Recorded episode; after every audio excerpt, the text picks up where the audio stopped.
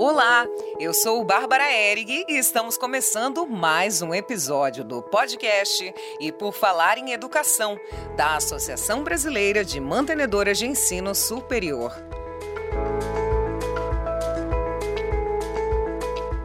Faltam menos de seis meses para o fim do prazo estabelecido pela Resolução CNE-CES número 7, que determina que as instituições direcionem 10% da carga horária de seus cursos de graduação para extensão universitária. E para auxiliar as instituições nessa reestruturação de currículos, a ABMES está promovendo uma série de ações sobre o tema. No último dia 5 de julho, a associação realizou um seminário com especialistas no tema e trouxemos um pouco desse rico debate também para o nosso podcast. Vamos ouvir os melhores momentos? Gilberto Garcia, reitor da Universidade de São Francisco, foi um dos autores da resolução número 7, na época em que era conselheiro do CNE falou um pouco sobre a construção do texto da resolução do CNE, que definiu a questão da curricularização. Nós devemos nos lembrar que esse texto começou a ser construído lá em 2017, portanto, tem cinco anos. E nesse entretempo, nós tivemos o fator pandemia, que redesenhou as estratégias, as metodologias e as possibilidades é, reais de continuidade da educação superior, do ensino em especial, é, então, eu penso que o fator pandemia, esses dois anos, dois anos e pouco, teve uma interferência em todos esses textos regulatórios no Brasil, em especial o, a Resolução 7 de 2018 do Conselho Nacional de Educação. Por isso, é, naquela época, é, nós atendíamos uma previsão legal é, do Plano Nacional de Educação, a meta 12.7, que previa, então, eh, os 10% da curricularização para todo o sistema federal de educação, considerando que o plano anterior também estabelecia esse índice para as instituições públicas. E na versão seguinte, no segundo PNE, então ele alcança o todo do sistema. Obviamente, como os ecos da CONAI, da segunda é, conferência, ah, os termos, os termos bases, vamos dizer, ah, ah, os princípios básicos desta resolução acompanharam naturalmente o princípio da universidade, da Constituição da Universidade Brasileira, que era a ideia da indissociabilidade, ensino, pesquisa e extensão. Mas, é, e, e, sobretudo, uma distinção muito clara de extensão em relação àquilo que era praticado em nome da extensão até então, que era uma espécie de voluntarismo, ou em alguns, algumas instâncias de assistencialismo, prestação direta de serviços, cursos livres, cada qual tem o seu mérito, né? Mas, é, como se tratava de um marco regulatório, estava na hora, então, de separar e distinguir bem um conceito de extensão que fosse de validade nacional até para as políticas públicas de avaliação da própria regulação e também do fomento da extensão através dos editais públicos, né, de fomento a a, aos projetos de extensão país afora. Então, a ideia transversal de todo esse texto, embora não perfeito, era entender a extensão como um modo de aprendizagem, um modo de aprendizagem, uma modulação de aprendizagem que envolvia, sobretudo, e que envolve, sobretudo, o protagonismo do estudante. Ou seja, essa dialogicidade do estudante ou da instituição sobretudo com os setores da sociedade, pressupondo a pesquisa. Então, esse, esse arranjo teórico da, do protagonismo estudantil, voltado para a sua interação na forma da aprendizagem com os setores da sociedade, é, envolvendo a pesquisa, é a alma do texto, da Resolução 7. Obviamente que os atores ali envolvidos, principalmente o setor público, as universidades federais, leia-se assim, é, é quem tinham é, marcos regulatórios próprios mais avançados nesse debate e implantação de projetos é, extensionistas mais avançados de todos os demais em relação a todos os demais setores. E eles tiveram, obviamente, uma influência muito grande, muito grande na construção desse texto. Aliás, uma grande vantagem desse texto foi conseguir reunir todos esses setores, o, o público, o privado e o comunitário, dentro de um mesmo debate. É, O mérito desse texto é que ele tem validade para todos os sistemas, público, União, Estados e municípios, no, na, na educação superior. Ele não vale mais só para as universidades, como era a, o preceito constitucional da universidade, ele vale para todo tipo de instituição de ensino superior. Outra novidade foi a previsão é, do marco ou da política de extensão nos PDIs das instituições e nos projetos pedagógicos dos cursos. E uma outra novidade foi a articulação, a sua articulação também com a pós-graduação. Gilberto pontuou alguns gargalos da resolução, salientando que a resolução não dialoga perfeitamente com o ensino à distância, especialmente após o cenário inesperado causado pela pandemia da Covid-19, que mudou os rumos da educação à distância em todo o mundo.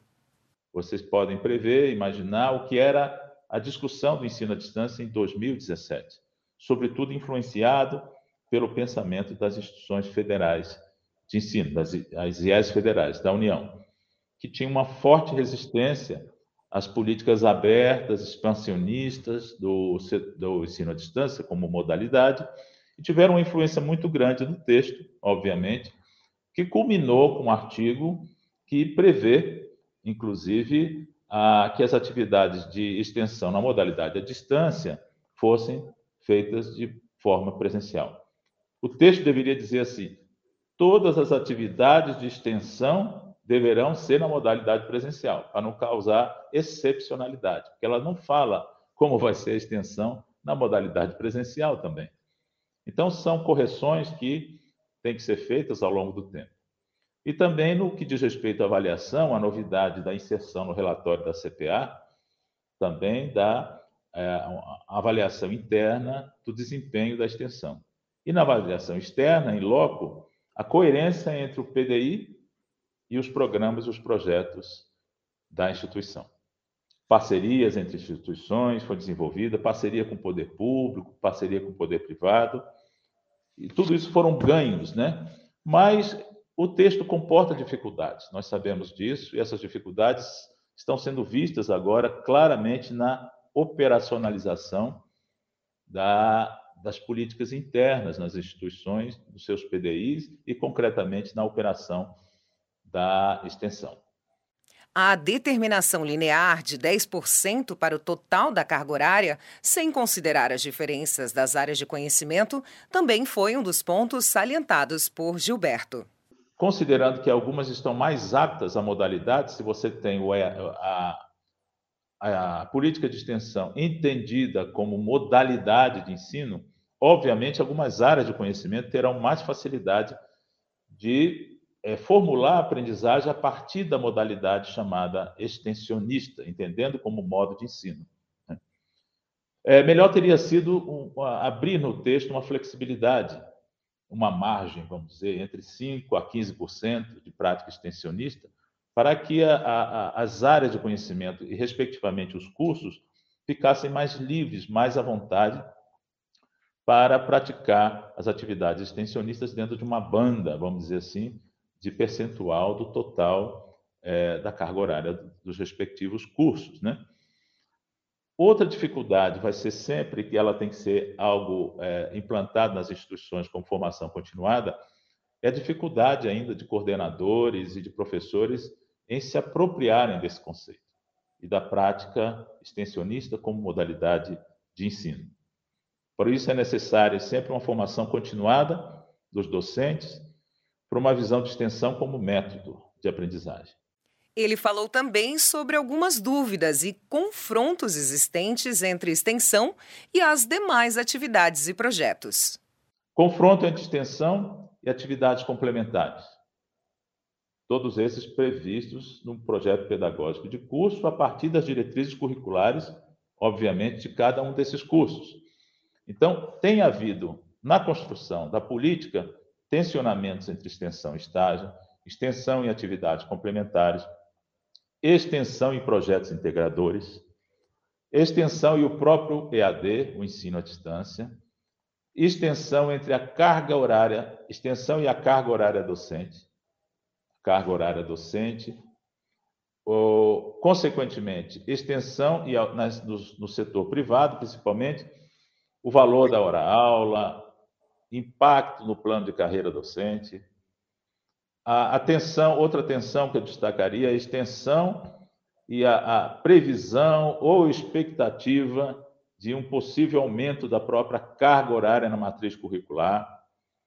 extensão, outro tensionamento e o aumento do custo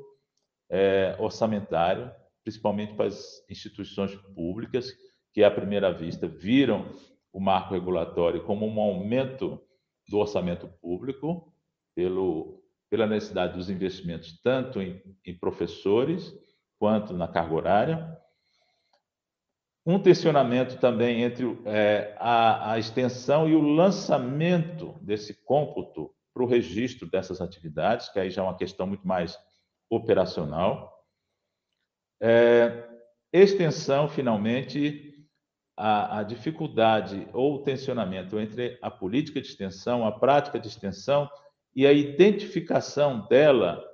na unidade de aprendizagem. Que tipo de unidade de aprendizagem vai ser essa? Vai ser uma disciplina, parte de uma disciplina, as duas coisas? Ela será interdisciplinar, transdisciplinar? Todos esses debates acompanharam, ao primeiro momento, esse, esse tensionamento. Por isso, eu, eu quero sempre reiterar que, por ser um documento recente, embora datado de há cinco anos, ele está vivo, dinâmico e carente na sua fase é, é, inicial, inclusive, de implantação, de correções, de sugestões, e eu creio que a BMS tem um papel, ao lado das outras associações, de coletar e reunir essas primeiras dificuldades em diálogo permanente com as instituições de ensino superior, para que esse texto possa, então, ser aprimorado e ser é, melhor implantado é, para todo o sistema federal de educação. Por fim, Gilberto pontuou dois aspectos importantes: a integralização da extensão. Tem havido muitas dúvidas sobre isso, porque quando o texto foi construído, ele não fez a previsão, ou pelo menos textualmente fez a previsão, de é, a partir de que série, a partir de que ano valeria a, a, a partir da avaliação em loco, a constatação da implantação dessa política, porque a, a equipe, a comissão, entendeu de uma forma muito simples que, é, como se trata de uma autodeclaração no plano de desenvolvimento institucional da política de extensão e, consequentemente, seu reflexo no plano pedagógico do curso, uma vez que tudo isso estivesse pronto para começar como política institucional, obviamente, a avaliação e a constatação desta prática, é, segundo a lei,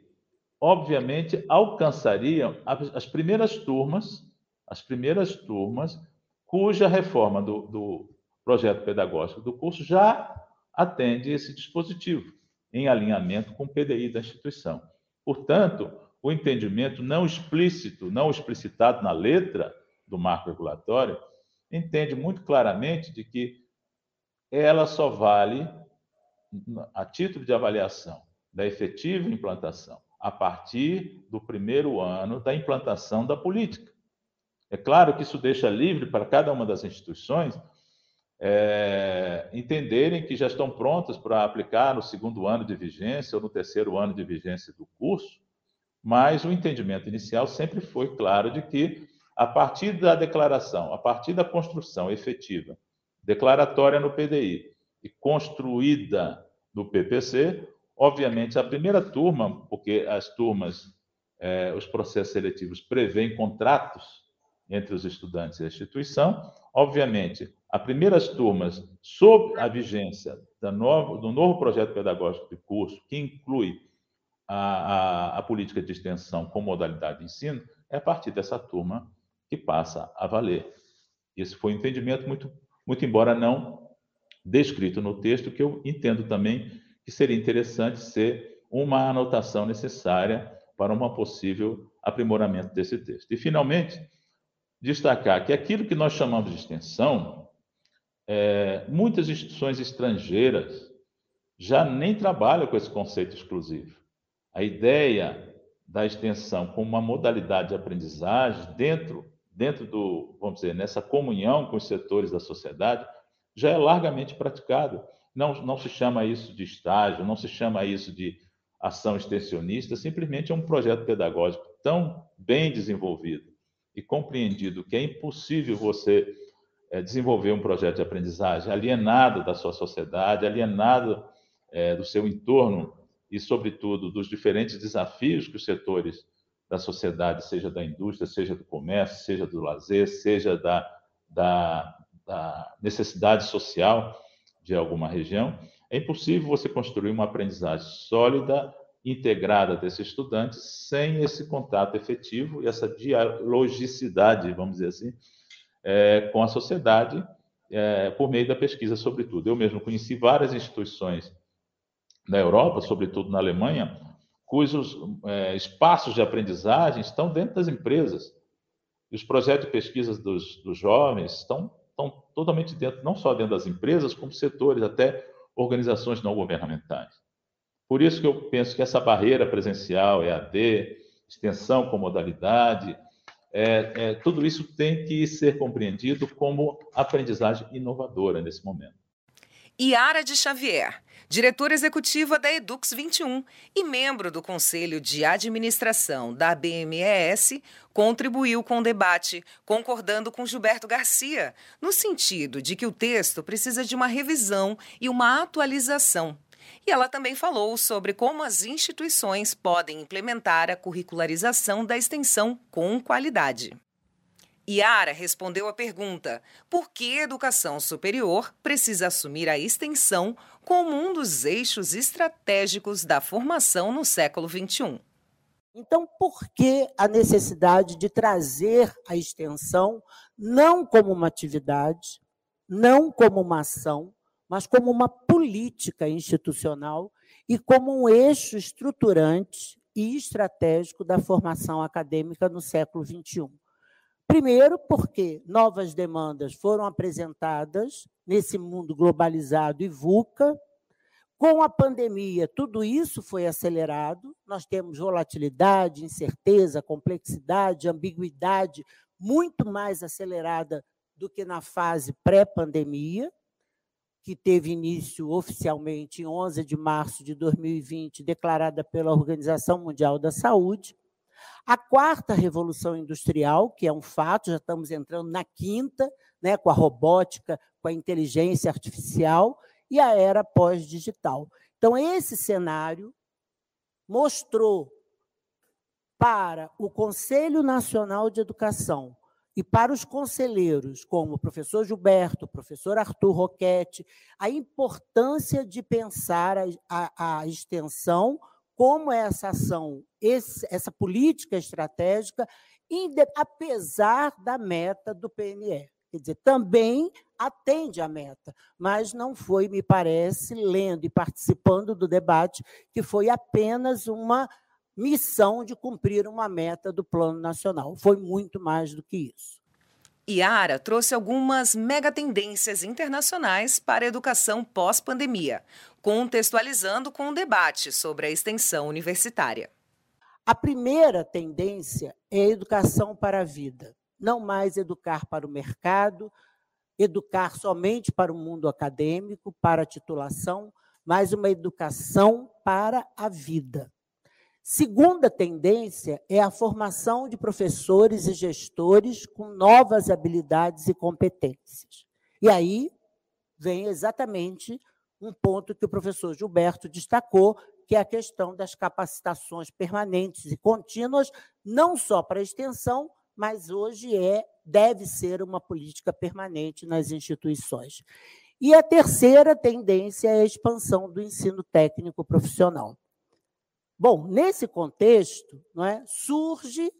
essa, esse parecer 608, que foi homologado pelo ministro em 17 de dezembro de 2019, que é uma peça importantíssima de leitura, porque nesse parecer nós vamos encontrar todo esse debate sobre as várias concepções de extensão E vamos também identificar um histórico da extensão na educação superior brasileira. E aí, todo esse movimento, evidentemente, canalizado pela Câmara de Educação Superior, porque o Conselho está sempre à frente, né? o Conselho é, uma, é, é um órgão de Estado e ele está sempre à frente, sempre moderno, sempre contemporâneo. O Conselho, então, traz esse debate e coloca toda essa concepção e essa justificativa no corpo desse parecer 608, que merece uma leitura com muita. É, com, é, é uma peça estratégica nessa fase de implantação. E a seguir, nós temos, então, a Resolução 7, de 18 de dezembro, que vai definir, estabelecer as diretrizes, e essa resolução, ela se encerra, o último artigo é o prazo que é dado às, às instituições para a implantação das diretrizes. A resolução define um prazo de três anos. Então, se nada tivesse acontecido, se nós não tivéssemos vivenciado a pandemia, não é? a extensão teria que já estar implantada plenamente desde dezembro de 2021. No entanto, por conta da pandemia, e até foi um pleito da ABMS junto ao CNE, a prorrogação dessa implantação, e o CNE publicou uma resolução a 01, prorrogando esse prazo de três anos mais um ano. Então, o prazo realmente hoje de implantação começa a partir de dezembro de 2022. Mais uma pergunta respondida por Iara de Xavier foi: como implantar a curricularização da extensão nas instituições de educação superior? Quem ainda não começou, nós temos que começar, porque uma coisa eu gostaria de deixar registrada, é a única certeza que, em relação a esse tema que eu tenho não é apenas uma adaptação de matriz curricular. Quem enxergar a curricularização da extensão como um ajuste de matriz, tira daqui, bota ali para garantir os 10%, está numa posição lamentavelmente equivocada, seja presencial ou EAD. Quem entender que esse momento é um momento de apenas fazer pequenas mudanças mais quantitativas, também está perdendo uma grande oportunidade de um diálogo privilegiado com a comunidade acadêmica, porque quem sabe fazer está dentro da instituição. Nós, consultores, temos uma ajuda, mas quem sabe fazer está dentro da instituição. E quem sabe fazer viveu intensamente as instituições. E somos todos nós. Aqui ao lado do reitor, da Unicarioca, todos nós aqui temos essa passagem. Então, assim, não é apenas uma abordagem quantitativa. Implantar a curricularização extrapola o limite da quantidade. É uma abordagem quanti-qualitativa muito mais qualitativa, por isso que o professor Gilberto falou que é muito mais uma questão metodológica e processual do que apenas somente ajustes para dar conta de uma política e dar conta de uma avaliação em loco quando os avaliadores chegam. Não é isso, não é? E como é visto como uma política, nós temos que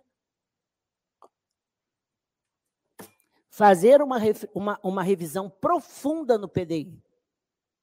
profunda no plano de desenvolvimento institucional, fazer uma revisão profunda no projeto pedagógico institucional, que é o segundo capítulo do PDI. Ali que nós vamos consagrar tudo isso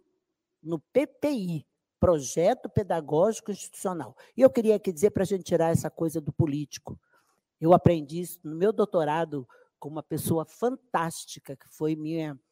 foi coordenadora do doutorado lá na Fiocruz, quando eu fiz na década de 90 do século 20. Meu Deus, como é que eu estou, né? Mas, assim,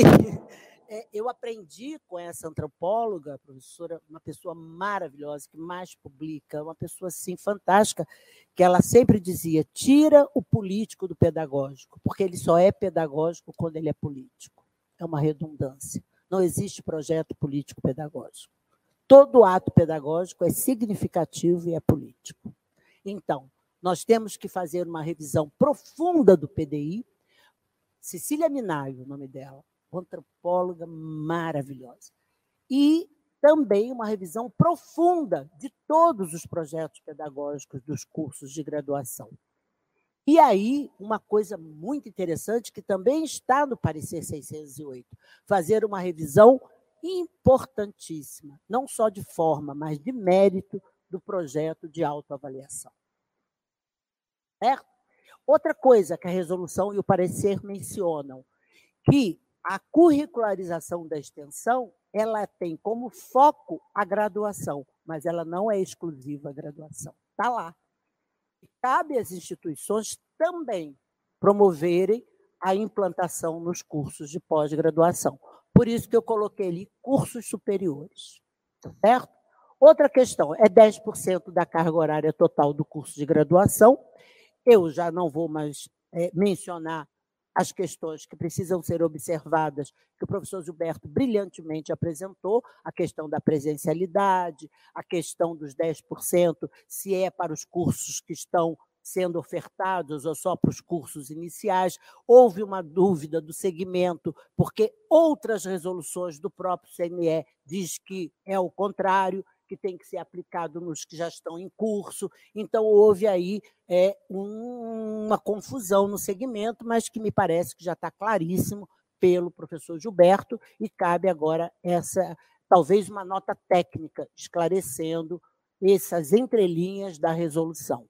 Outra questão que eu acho que é importante na implantação, como uma política, é a definição de eixos e linhas temáticas. Nós temos que definir eixos e linhas temáticas que estão vinculadas às necessidades da sociedade, à regionalidade da IES, à missão da IES e pensar esses eixos e essas linhas temáticas para definir o ensino, a extensão e a pesquisa.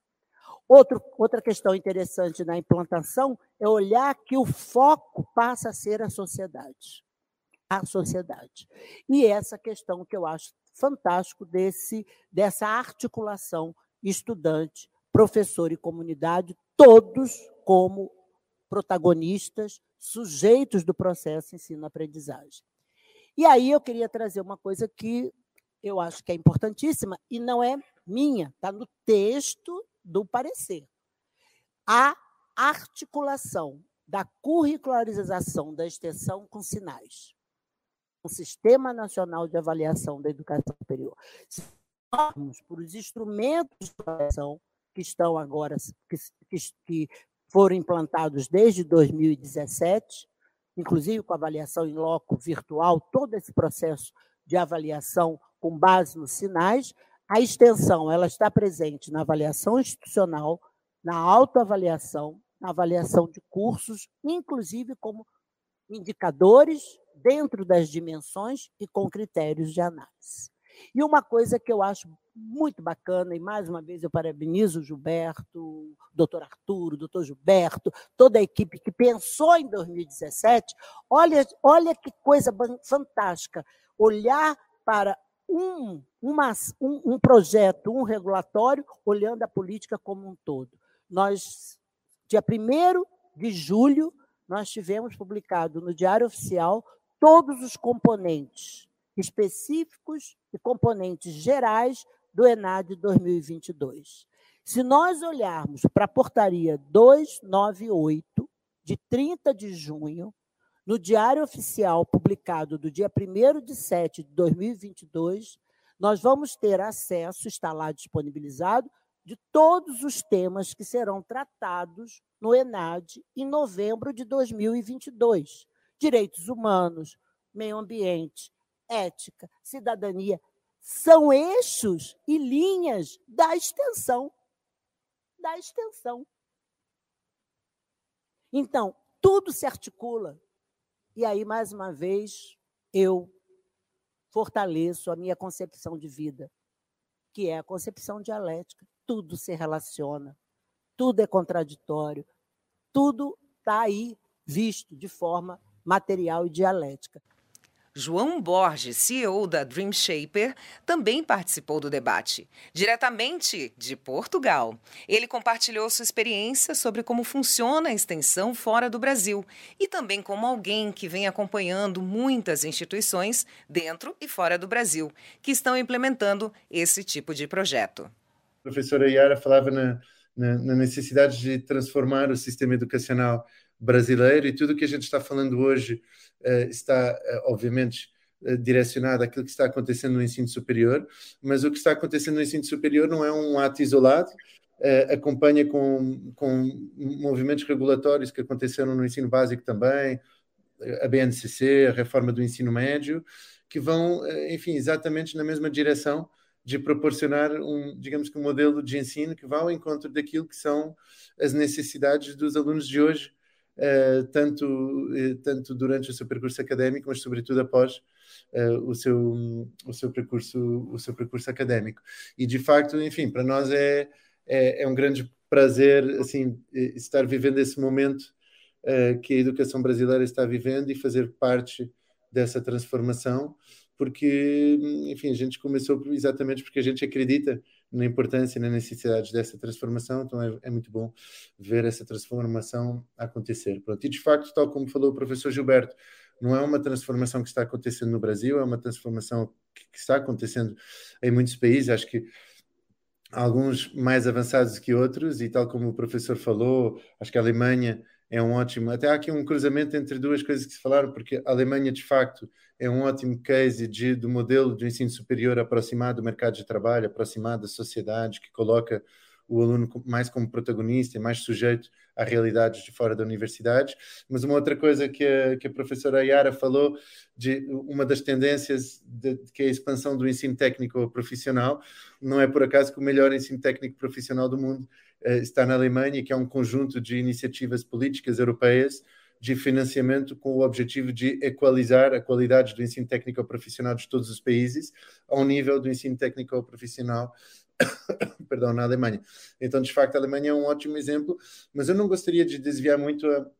a conversa do bom exemplo que está sendo o Brasil também, porque a verdade é que aqui em Portugal, por exemplo, a gente vê a mudança acontecendo, mas a gente não vê um, o, o ecossistema regulatório favorecendo essa mudança. E por mais que que, que, que os educadores, que, os, que, que, que, quem está pensando a educação de hoje, o futuro da educação, queira, uh, queira mudar e quem está dentro das instituições de ensino queira fazer diferente, fica muito difícil fazer diferente se o regulatório uh, não acompanha. Não há dúvida que há muita coisa por fazer, mas acho que a curricularização da extensão é um passo, é, é um passo gigante e é um passo muito importante para, enfim, dar espaço àqueles que já queriam mudar e, e, mostrar o caminho àqueles que ainda não sabiam que queriam mudar ou que ainda não estavam uh, colocando essa mudança como, como uma prioridade. Então, acho que a, a curricularização da extensão, enfim, já foi amplamente dita, é muito mais do que um, uma lei que é preciso cumprir, é uma super oportunidade para transformar Uh, o modelo uh, educativo das universidades, aproximando daquilo que são as necessidades, as motivações dos alunos de hoje. Pronto, eu acho que isso não, não, não, não, acho que não vale a pena expandir muito a fundo, mas acho que já foi falado, sobretudo pela, pela professora Yara, que de facto, eh, digamos que nós hoje ainda temos uma. Um, o que predomina é uma educação desenhada para os desafios do jovem do século XIX e do século XX, e a verdade é que, é que hoje há um grande gap, há um, há um grande há um grande espaço entre, entre as competências que as instituições de ensino superior estão sendo capazes de desenvolver nos seus alunos e aquilo que o mercado de trabalho está procurando. E a verdade é que esse tema se tem tornado, ao longo dos últimos 5, 5, 10 anos, um tema cada vez mais urgente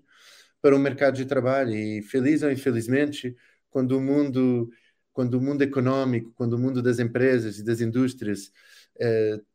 tem um problema, normalmente é, é, nesse momento que o mundo começa a mudar, porque essa pressão que vem, que vem de cima obriga todo o resto das instituições de ensino, enfim, os, os governos, as políticas a serem alteradas. E, de facto, nesse momento, há, há, há essa grande dor no mercado de trabalho, que é um, um, uma, uma, grande falta de preparação dos jovens que saem para o mercado de trabalho para aquilo que são os reais desafios desse mercado de trabalho. Enfim, tem N estudos sobre isso, todo mundo já acompanhou, mas acho que há, há estudos da McKinsey, de outras consultoras que apontam para dados todos muito próximos, não, não sempre iguais, mas usando um pouquinho lei de Pareto, a gente tem, enfim, uh, enquanto que 80% dos gestores universitários, quando a gente lhes pergunta, consideram que estão desenvolvendo nos jovens as competências que eles precisam para entrar no mercado de trabalho, apenas 20% daqueles gestores que estão no mercado de trabalho consideram uh, que os jovens estão chegando com essas, com essas, com essas competências. Então há aqui um gap que é preciso que é preciso nivelar e a curricularização da extensão é, é, é uma excelente oportunidade de mudança em direção a, a diminuir a, a, diminuir esse gap. E por isso mais uma vez reforço que que, que, que não se trata de cumprir uma lei, trata, trata-se de agarrar oportunidades de modernizar o nosso, o nosso modelo, o nosso sistema educacional e, e de o aproximar das necessidades uh, que, que esses jovens têm hoje, tanto a nível profissional quanto a nível, acho que a professora Yara também falou nisso, a nível pessoal, a nível académico, ou seja,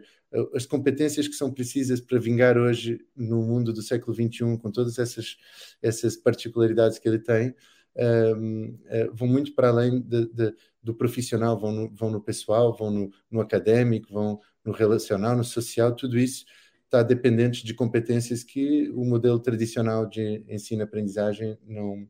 não, não desenvolve. Pronto. E acho que é um outro tema que também foi falado de, de, relativamente àquilo que a pandemia nos ensinou, e acho que a pandemia nos ensinou várias coisas que são úteis e que, e só fazendo uma parte, que a professora Yara falou, que eu pensei várias vezes em falar, que é, acho que o professor Gilberto teve muito cuidado em explicar que, que, que, que é um assunto vivo, que é um assunto em transformação, que é um assunto que precisa de escutar as instituições de ensino e mudar, e, é óbvio que isso é muito importante, mas eu acho que há que reconhecer que eh, pegar esse assunto há cinco anos atrás não era tão óbvio quanto pegar hoje, e portanto, enfim, foi, acho que foi, foi algo de, de, de bastante visão daquilo que queria ser a transformação na educação, daquilo que é a, a necessidade de transformação, e, e, enfim, fico muito orgulhoso de poder estar aqui junto com o professor que fez parte dessa do, da construção um, dessa, dessa visão. Mas voltando ao tema da pandemia, a pandemia nos ensinou que há muitas coisas eh, a nível de processo ensino-aprendizagem que a gente achava que não eram possíveis e que afinal são. Uh, a sincronicidade, maior componente online, maior protagonismo dos alunos, a maior necessidade de entregar uma experiência relevante aos, aos alunos para que eles se mantenham engajados nela. E acho que eh, tudo isso está muito conectado com aquilo que é com aquilo que, que, que a curricularização da extensão pode trazer, é, sobretudo neste ponto de entregar aos alunos uma experiência com significado, uma experiência em que eles entendem porque é que estão a aprender, eles entendem como é que se aplica o, o, o, o que estão a aprender. Acho que há uma série de tendências de sustentabilidade, de educação verde, etc. Os jovens de hoje nasceram nessas tendências, não são como nós que viram essas tendências aparecer e nos estamos adaptando. Eles já nasceram aí. Então, o jovem de hoje já procura entender como é que ele pode mudar o mundo, entender como é que ele pode fazer diferença. Isso vem sendo incutido há muito tempo e acho que ele precisa de chegar na universidade e ter uma experiência onde ele dê significado a isso, onde ele entenda o porquê de estar desenvolvendo aquelas outras competências e como é que ele pode uh, aplicar essas, essas competências. Então, enfim, só dando esse, um pouco este contexto de como é que a gente vê tudo isso que está acontecendo e como é que a gente acompanha, no fundo, a, a forma de, de, de pensar de, de, do, do, professor Gilberto da professora Yara, uh, e, enfim, da própria BMS, e acho que da, maior, da maioria das pessoas que estão pensando e trabalhando no âmbito da curricularização da extensão. Uh, e, e, acho que o próximo ponto que eu trazia era um ponto de reforçar, eu acho que apenas reforçar, tem que alguns pontos para reforçar algo que eu já fui falando, que é esta, esta questão, e a gente tem, sinceramente, a gente, como a gente tem uma tecnologia que, que apoia, uh, enfim, que, que, que, não nasceu para a curricularização da extensão, nasceu para, para ajudar a transformação do modelo de ensino-aprendizagem através das metodologias ativas, através da aprendizagem por projetos, e por acaso ou não por acaso, neste momento tem esse, digamos que esse gancho uh, uh, regulatório que, que, faz as instituições de ensino necessitarem de colocar em prática aprendizagem por projetos e a gente tem uma ferramenta muito preparada para ajudar nisso. A gente tem estado em contato com, enfim, todos os dias muitas instituições que estão pensando a curricularização da extensão. E eu quero dizer que, que, que, que que eu participo em muitas dessas conversas e eu vejo que realmente há uma intenção de usar a, a curricularização da extensão como, como não, ou seja, não como ok, tenho que cumprir uma, uma, uma obrigação de lei, mas muito mais como aproveitar isso para uh, criar, ou seja, modernizar os seus currículos, modernizar a sua oferta. Então acho que a primeira, a primeira, o primeiro ponto é esse, é muito mais do que fazer extensão porque é preciso, acho que, que é preciso fazer extensão como uma forma de ressignificar os, os nossos currículos e, e, e, e, com, e sobretudo, e, com intencionalidade pedagógica, ou seja, a gente não fazer por fazer, a gente fazer com um objetivo, com esse objetivo de dar uma experiência diferente aos nossos alunos, preparar melhor os nossos alunos para o mercado de trabalho, uh, ressignificar o currículo, e acho que, e acho que o, a gente, ninguém pode implementar, ou ninguém deveria, pelo menos, implementar currículo de extensão sem pensar qual o objetivo pedagógico no aluno, qual o objetivo na, que, que, que, que, essa mudança vai ter na formação do meu aluno, e acho que isso é, é, é fundamental. Também acho que quem fizer curricularização da extensão, pensando no seu objetivo de formação no seu aluno e na sua rede de significação, vai ter, sem dúvida, uma vantagem competitiva face a quem não o fizer porque como falámos, enfim, todos já falámos um pouco nisso, os alunos têm muita oferta de ensino superior e o aluno está escolhendo o que é melhor para ele. E o aluno, quando, quando encontrar uma instituição que aproveitou essa mudança para ter uma oferta mais com mais significado e com mais valor para os seus alunos, e acho que isto é uma questão de mercadológica, que é quem usar isso para ter uma oferta melhor e mais, com mais significado e mais resultado para o seu aluno, vai ter uma vantagem competitiva e é importante que as, que as, que as instituições pensem dessa forma, porque também é um fator motivador, naturalmente, para fazer bem feito. Um, acho que é um ponto importante, enfim, não trazendo outra, outra discussão, que é, que é oportunidades da extensão que a extensão traz para a entrada, no, na, digamos que na lógica dos quadrantes híbridos, que tem sido um tema bastante bastante falado aqui com a BMS, bastante discutido, mas que é essa, esse jogo entre, entre o, o, o facto do híbrido não ser presencial e online, ser, ser, ser síncrono e assíncrono, e este jogo que há entre presencial síncrono, presencial assíncrono.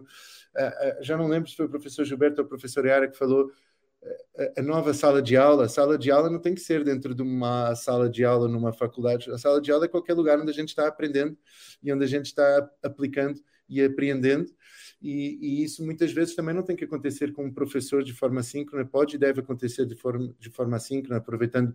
o protagonismo, aproveitando, o, digamos que o drive que esses alunos têm hoje, que é um drive de quem gosta de liderar, de aprender, de explorar. Então, acho que esse tema dos quadrantes híbridos também traz aqui uma, uma, uma, ou seja, a, a curricularização traz uma grande oportunidade para trabalhar com estas várias dimensões e acho que, e acho que sobretudo, uh, há, um, há um ponto que a gente vê no, no, no digamos que, que, que, nas instituições com quem a gente fala que há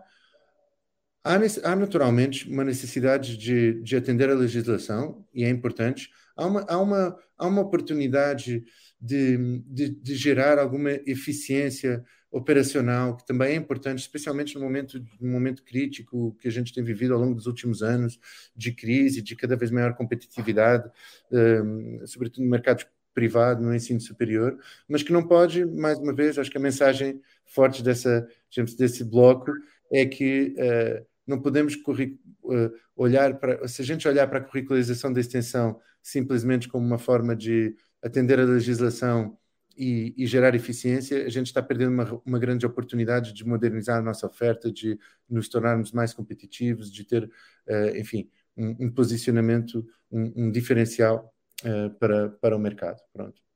Então este era, digamos que o primeiro, o primeiro ponto. Eu vou uh, agora tentar só passar aqui rapidamente, acho que não, não, quero me estender muito para a gente poder preservar aqui o debate, mas tinha trazido aqui um outro bloco de quais são os principais desafios que, que nós temos eh, no contacto com, com, tantas dezenas de instituições, já quase centenas provavelmente, que, que estão implementando uh, a, a curricularização da extensão, quais são os principais desafios? Eu acho que vou passar apenas rapidamente, se me permitirem, para não, para não estender demais e deixar pouco tempo para, para o debate, mas acho que o, o primeiro grande desafio um, tem a ver com, de facto, 10% do, de ser uma carga horária uh, bastante considerável, ou seja, há toda uma questão, eu, eu acho que a discussão de 10%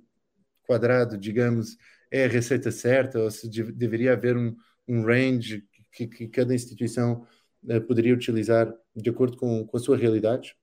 Uh, mas, mas, mas, mas, mas seja 10, enfim, hoje a referência que temos é 10, mas seja um pouco mais ou um pouco menos, vai sempre ser uma carga horária elevada e isso vai eh, implicar mudanças de mudanças de matrizes, mudanças de, na formação de, de, professores, mudanças a todos os níveis. E também vai trazer um, um desafio que a gente tem assistido que é sendo ou seja, sendo um dos grandes objetivos essa aproximação do aluno com a realidade fora da instituição de ensino, essa, essa ideia do aluno contribuir com os seus saberes para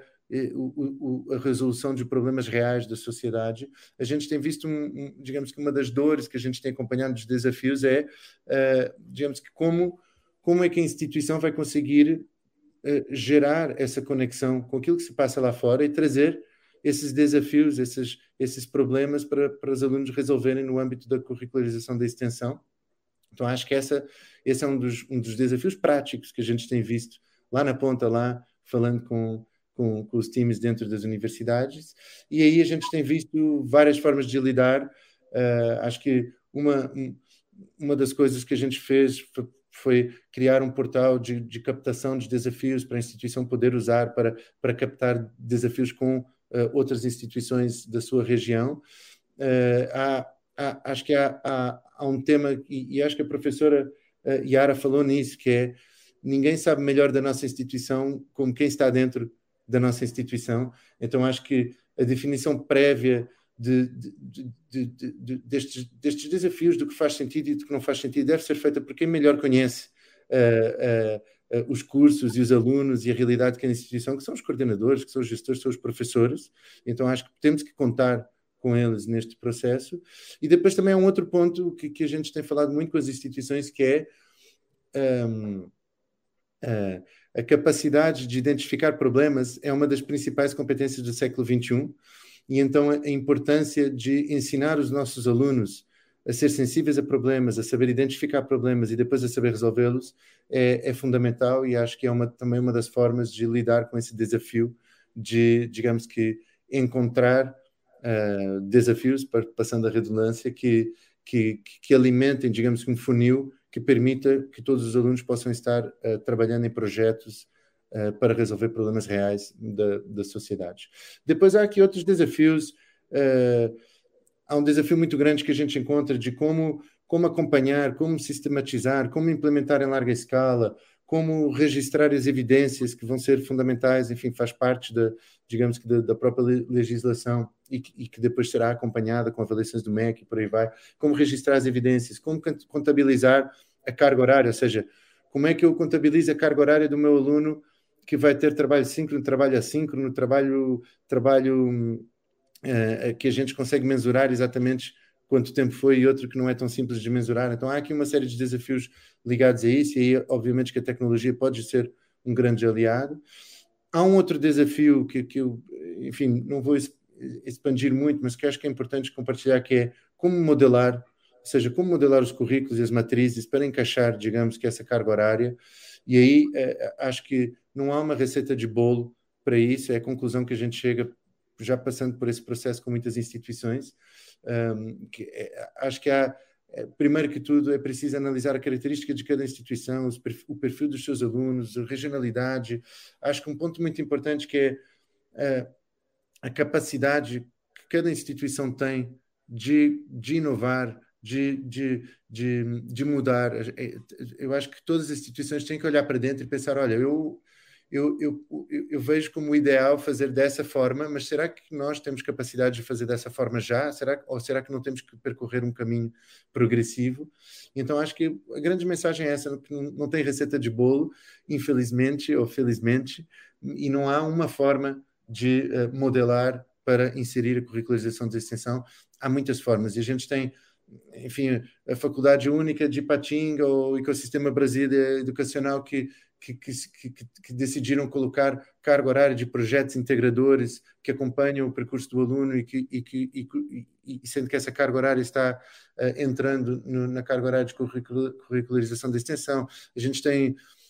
o grupo Tiradentes, que decidiu criar itinerários extensionistas que, que, variam ao longo de cada semestre e que, e, que, e que é ao longo desses itinerários que os alunos vão cumprindo esta carga horária, gerando essas, esta, estas, estas, estas evidências, esse trabalho de, de, de, extensão.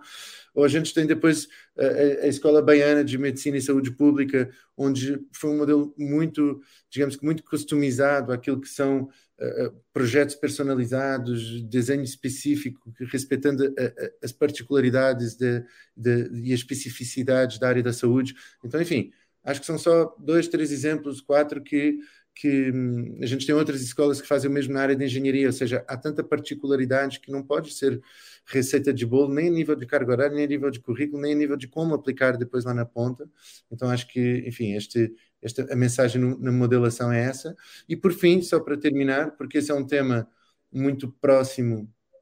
muito próximo daquilo que a gente faz no dia a dia, e, e acho que a professora Yara também falou esse ponto, ou seja, não. Uh, um, a gente não pode ignorar o papel da tecnologia em tudo isso, e acho que a pandemia também foi um, um momento que mostrou o papel que a tecnologia pode ter. Mas eu, sendo uh, um dos fundadores e um dos maiores, uh, uh, potencialmente maiores interessados nisso, gostaria de dizer que a nossa visão é que a tecnologia nunca pode ser olhada como um fim e tem sempre de ser olhada como, como um meio. Ou seja, o fim é muito maior do que usar tecnologia, mas de facto a tecnologia pode ser um aliado para ajudar a fazer coisas que a gente não fazia antes. Eu acho que esse foi por isso que a tecnologia apareceu nas mais variadas áreas e é também para isso que a tecnologia tem que servir na área de educação. Se for para fazer o mesmo, acho que não é tão útil, é muito mais útil e interessante se for para fazer coisas que a gente não fez não fez antes. Então acho que o, o, o digamos que quando a gente fala de, do quarto desafio que é como utilizar a tecnologia para uh, para ajudar na curricularização, qual o papel que deve ter a tecnologia. Eu começo por dizer que a tecnologia não é um fim, é um meio e que o, mais importante é a gente saber uh, como é que a gente vai modelar academicamente, curricularmente, como é que a gente vai adaptar os nossos alunos à nossa realidade para dar o tal significado e, e, e entregar uh, o melhor valor que a gente pode entregar, uh, usufruindo dessa oportunidade regulatória que existe hoje. mas depois depois de fazer isso, que é o mais importante, não há dúvida nenhuma que, e a gente vê, eh, trabalhando todos os dias, que a tecnologia pode ser um, um, grande aliado na entrega com eficiência, na entrega com escala, no registro de carga horária, no registro de atividades, na, na, no, no, potencial de trabalhar os quadrantes híbridos, no, na, eh, de, de, de, de orientar alunos em experiências assíncronas, mas não desacompanhadas, ou seja, o assíncrono não tem que ser o aluno perdido, pode ser o aluno acompanhado e o aluno orientado, e acho que isso é uma, é uma, é uma oportunidade que a tecnologia, uh, que a tecnologia pode, pode trazer, e depois em coisas mais práticas, na avaliação, na integração entre os vários sistemas académicos, os, os, os, os, os LMS e por aí vai, e, e, e na gestão de toda de todo o, todas as evidências e toda tudo, tudo que é processual, ou seja, acho que a grande mensagem é que a tecnologia não vai fazer pela instituição, a instituição é que tem que desenhar, a instituição é que tem que saber qual, qual é o seu futuro e, qual, e de que forma vai aproveitar a curricularização da extensão, mas a tecnologia pode ajudar a processualizar essa visão da instituição e acho que para isso é, é muito importante algo que a gente acredita muito e que eu acho que tem feito muita diferença a gente conseguir trabalhar com todo tipo de instituição em toda a parte do mundo onde a gente está hoje. E isso não é um segredo nosso, isso é algo de muitas tecnologias, mas, mas que é algo que a gente acredita muito e que, é, que acho que é essencial para a tecnologia ser um, um aliado, que é, não são as instituições que têm que se adaptar, a tecnologia não é um fim, é um, é um meio. E por isso não são as instituições que têm que se adaptar à tecnologia, mas sim a tecnologia que tem que se adaptar às necessidades e à visão das instituições. Então, acho que essa, essa flexibilidade é fundamental para, para a gente conseguir apoiar cada instituição com as, as suas particularidades do seu modelo, uh, digamos que a sistematizar esse modelo que é de cada um, que não é igual para todos, uh, e conseguir implementá-lo de forma eficiente, de forma simples e, e ajudando depois os nossos professores, os nossos alunos a conseguir se adaptar a algo que nunca fizeram antes. Então, enfim, passei por estes quatro desafios, há, penso que há muitos outros, mas estes quatro são, são quatro que a gente tem se cruzado no dia a dia uh, de, de, de, de, como gerar desafios e, e, e, digamos, problemas suficientes para os nossos alunos trabalharem, como controlar, sistematizar, registrar evidências, como modelar os nossos currículos e como utilizar a tecnologia a favor uh, e, e como um aliado para fazer tudo isso acontecer.